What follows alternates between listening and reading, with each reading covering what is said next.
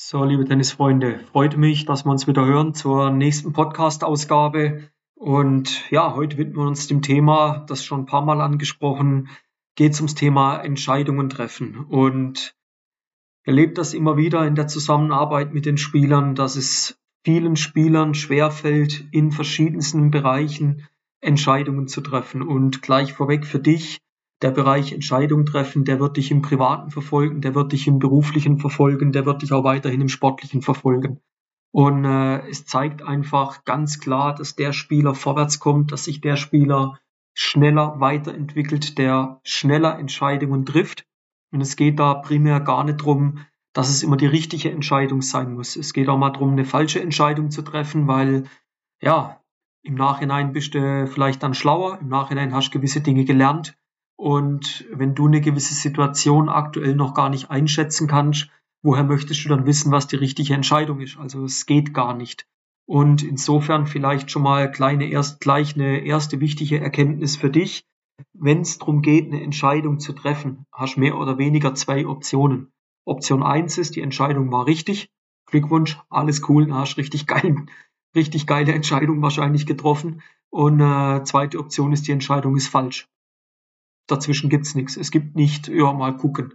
Ja, und nochmal auf dem Platz hast die Situation, dass du ähm, äh, ja innerhalb kürzester Zeit Entscheidungen treffen musst. Das wird dir aber auch später im Berufsleben, das wird dir auch später im Privatleben vor die Füße fallen. Ja, wenn du dir Topstars, Topmanager anschaust, die Biografien von denen mal lesen tust und mal ein bisschen was gelesen hast über diese Sportler, dann zeichnet sich dort eigentlich immer wieder das Bild ab, dass die sich alle durch eine verdammt schnelle Entscheidungsfindung irgendwann aus, ja, ausgezeichnet haben. Und äh, das ist eine Fähigkeit, die du erlernen kannst. Ja, und gibt da ein kleines Spiel, kannst gern mal machen. Machen wir vielleicht die gnädige Version vorne weg. Du stehst da morgen vor deinem, äh, vor deinem Kleiderschrank und jetzt hast du 60 Sekunden Zeit, die Klamotten für den heutigen Tag auszuwählen. Findest das nicht, kriegst das nicht hin, dann äh, wird dein Partner oder deine Partnerin die Klamotten für dich auswählen. Ob dir das dann passt oder nicht, deine Entscheidung. Zweite Spielform, wo du machen kannst, wenn du im, Rest, wenn du im Restaurant seid, hast du 60 Sekunden Zeit, dein Essen auszuwählen.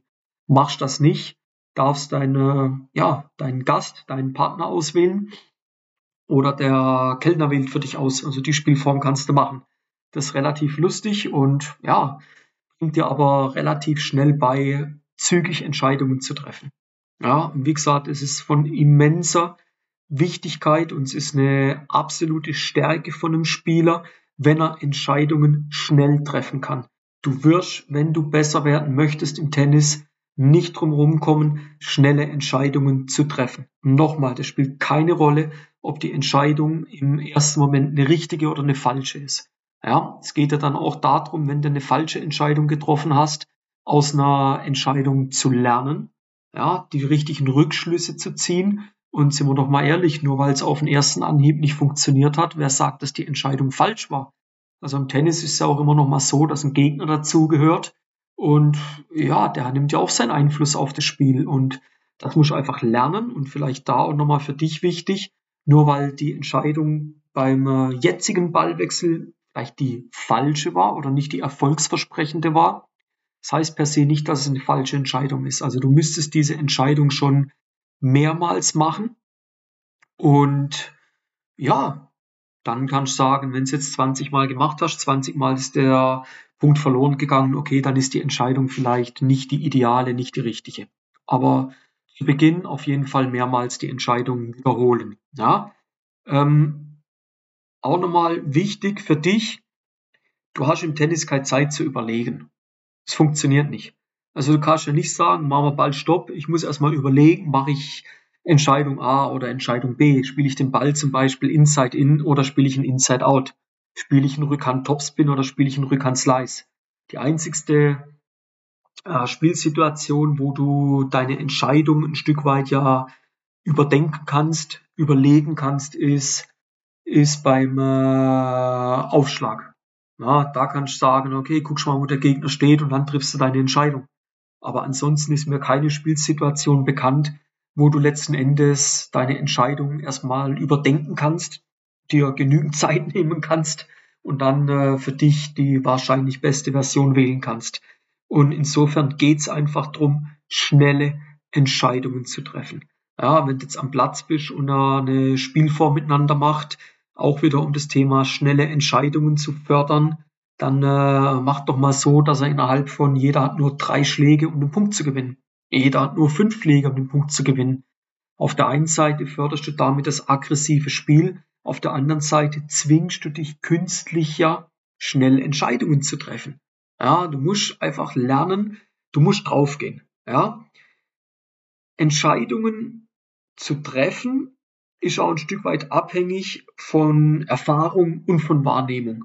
Ja, umso besser du die Spielsituation wahrnimmst, umso größer dein Erfahrungsschatz ist, umso leichter wird es dir wahrscheinlich auch fallen, eine Entscheidung zu treffen. Aber das heißt ja nicht, weil du jetzt ein unerfahrener Spieler bist, vielleicht noch nicht so lang Tennis spielst oder weil du noch ein jüngerer Spieler bist, dass, de, dass das nicht geht. Also du musst dich ja zwangsläufig mit dieser Situation immer wieder auseinandersetzen. Und wieder, der, der Spieler wird besser, wenn er lernt, Entscheidungen zu treffen. Also auch ein Appell an die Trainer, schaut, dass ihr die Spieler immer wieder dazu bringt, schnelle Entscheidungen zu treffen. Ihr habt im Tennis keine Zeit abzuwarten. Und es ist, Entscheidungen treffen ist ja letzten Endes auch ein Lernprozess. Ja? Selbst wenn du jetzt eine Entscheidung richtig getroffen hast, was heißt jetzt in dem Kontext, in dem Zusammenhang richtig, du hast einen Punkt damit gewonnen. Das heißt ja nicht, dass du das nächste Mal damit auch wieder den Punkt gewinnst. Aber die Wahrscheinlichkeit ist hoch, wenn es einmal geklappt hat, dass es ein zweites Mal klappt. Ja, aber es bringt dir nichts zu sagen, ja, ich guck mal oder ich schau mal. Da vielleicht noch ein kleines Beispiel. Wenn ich das ein oder andere Mal mit Spielern ja telefoniere, mit Eltern telefoniere und wir eben dann vor der Entscheidung stehen, arbeiten wir zusammen, arbeiten wir nicht zusammen, uns kommt dann der Spruch, ähm, ja, ich muss da noch eine Nacht drüber schlafen. Dann frage ich, ja, mit wem musst du da drüber schlafen? Also äh, trifft doch jetzt eine Entscheidung. Und die Entscheidung ist doch für beide Parteien in Ordnung. Also für mich ist es okay, wenn der Spieler sagt, nee, Timo, du, ich habe das Gefühl, das passt doch nicht. dann bin ich sogar froh, dass das von dem Spieler kommt. Weil wenn der Spieler kein gutes Gefühl hat, dann ist er nicht offen für eine Zusammenarbeit. Ja, oder ich muss noch mal mit jemandem drüber sprechen. Ja, aber was will er denn drüber sprechen? Wie schön die Welt ist, wie schön das Wetter heute war, die Pro und Kontras, also die Entscheidung musst du selber treffen.